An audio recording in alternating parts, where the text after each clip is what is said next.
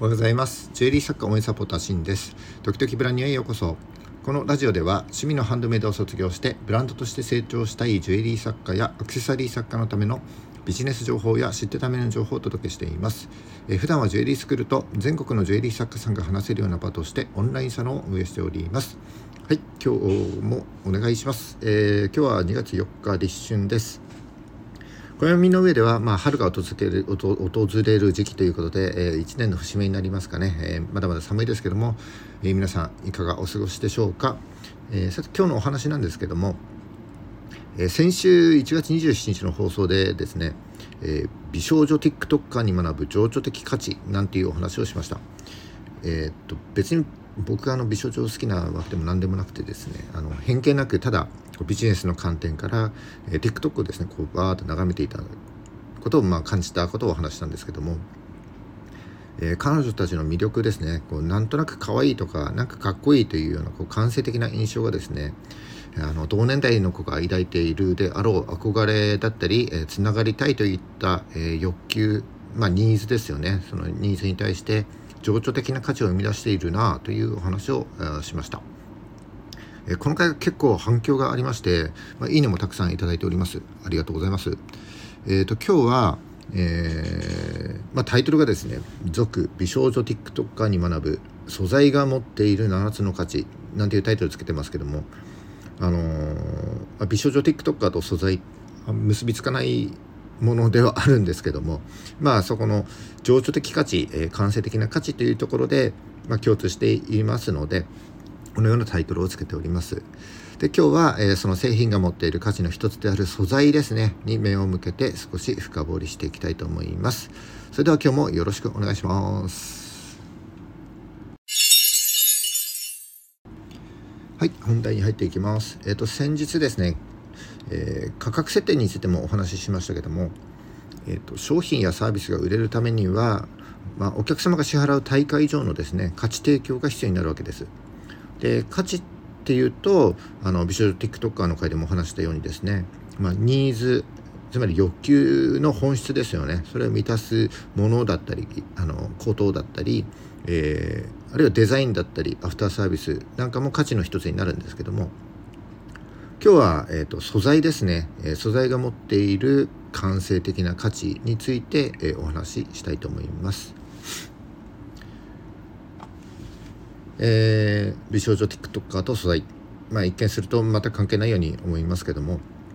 例えばですね、えー、木材や布、えレザー貴金属や宝石なんかにもあの TikToker 同様ですね、えー、情緒的価値だったり感性的な価値があるわけです。そしてそれぞれのですね素材が持っているその感性的な価値をですね表現してあげることによって、まあ、お客様の感動や共感につながっていくわけです。えー、僕はですね長年ジュエリーとかアクセサリーといった製品に携わってきたわけですけども、まあ、実にですねさまざまな素材が、えー、製品の材料になり得ます。でちょっとその前にですね、えー、ジュエリーとアクセサリーって同じじゃないの？って思ってる方も多いと思うんですけども、えー、ジュエリーがですねあの貴金属や天然石とかですね希少価値の高い素材を使用したものに対して、まあ、アクセサリーっていうのは、えー、もっと幅広いあのジャンルになります。えー、帽子やベルトあと靴もそうですね、えー、非常に幅広い製品が対象になってきますので、まあ、素材もですねもう合金だったりガラスだったり樹脂や布なんかもですね無数に扱えるわけです。でそんな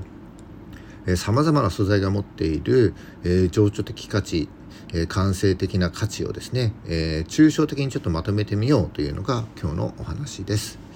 えー、そしてその抽象的な観点をですねインスタやネットショップの商品ページなんかで、まあ、表現していくことが、えー、共感につながってひで売り上げにで、えー、ファン化に、え、やがてですねファン化につながっていくんだなという、要素の一つだと考えております。じゃあその素材が持っている上昇的価値は何かというと、まあ、これあくまで僕のあの意見になるんですけどもえー、どの素材にも共通していることがですね7つの要素としてまとめられるかなと思っております。えー、その素材が持っている情緒的な価値7つの要素は、えー、素材が持っている質感素材との距離感素材への信頼感素材が生まれた国の印象素材が生まれた歴史や伝統作り手の技術職人のこだわりの7つです。1個ずつあの解説していきます。えまず、えー、素材が持つ質感これ分かりやすいですよね。あのー、素材が持っている質感って、まあ、光沢だったり指触りといったものになるんですけどもここで、あのー、考えてもらいたいのは五感で感じられるものです。他の6つの要素と違ってですねこの素材が持つ質感というのは五感でこう感じられると思います。えー、目で見てこう光が当たってる様子だったり、えー、キラキラと輝く瞬間だったりですね、えー、触った時の滑らかさあるいは天然素材の香りや、えー、擦れる音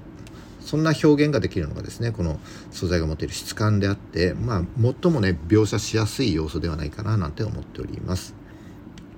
えー、次に素材との距離感ですけどもこれは、えー、身近に手に入る素材なのかあるいは希少で手に入りにくい素材なのかといった要素です。一般的に知られている素材であれば、まあ、特にあの説明の必要もないんでしょうけども馴染みの素材であればある程度こうどういう素材なのかってエビデンスが必要になるかもしれません。でそう考えると、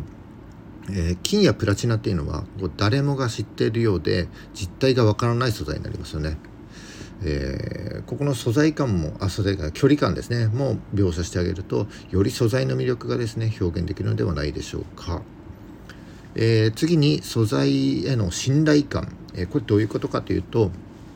まあ、丈夫で長持ちとか、え繊細脆いといった、まあ、機能的な側面から感じられる要素になります、えまあ、距離感同様ですね。えー、ステンレスのように一般的にこう丈夫で長持ちって認知されているものもあればですね、えー、例えばエメラルドのように一見こう硬そうに見えても衝撃に弱い素材っていうのもあるわけです。まあ、素材への信頼感もですね表現の仕方一つで随分と価値の、え、感じ方捉え方が変わってくると思います。え、次が、え、素材が生まれた国の印象。えー、例えば日本なら日本の素材ならですね日本の和の趣がありますし、えー、外国産なら、まあ、異国情緒あふれる、えー、趣が感じられると思います、まあ、これ国の印象ですからもはや素材そのものを飛び越えてですね、えー、国の世界観を表現してしまうわけです。表現できてしまうわけです。えー、素材に特化したブランドであればですねこの国の印象を、まあ、自身のですねブランドの世界観として表すのもいいんじゃないでしょうか。えー、次に素材が生まれた歴史や伝統ですね、えー、これはどのような経緯で素材が生まれたか、えー、その後どのように利用されてきたか。そしてどうやって受け継がれてきたか。といったような要素になります。素材のストーリーってこう語るんならここの要素があの欠かせない要素だと思いますね。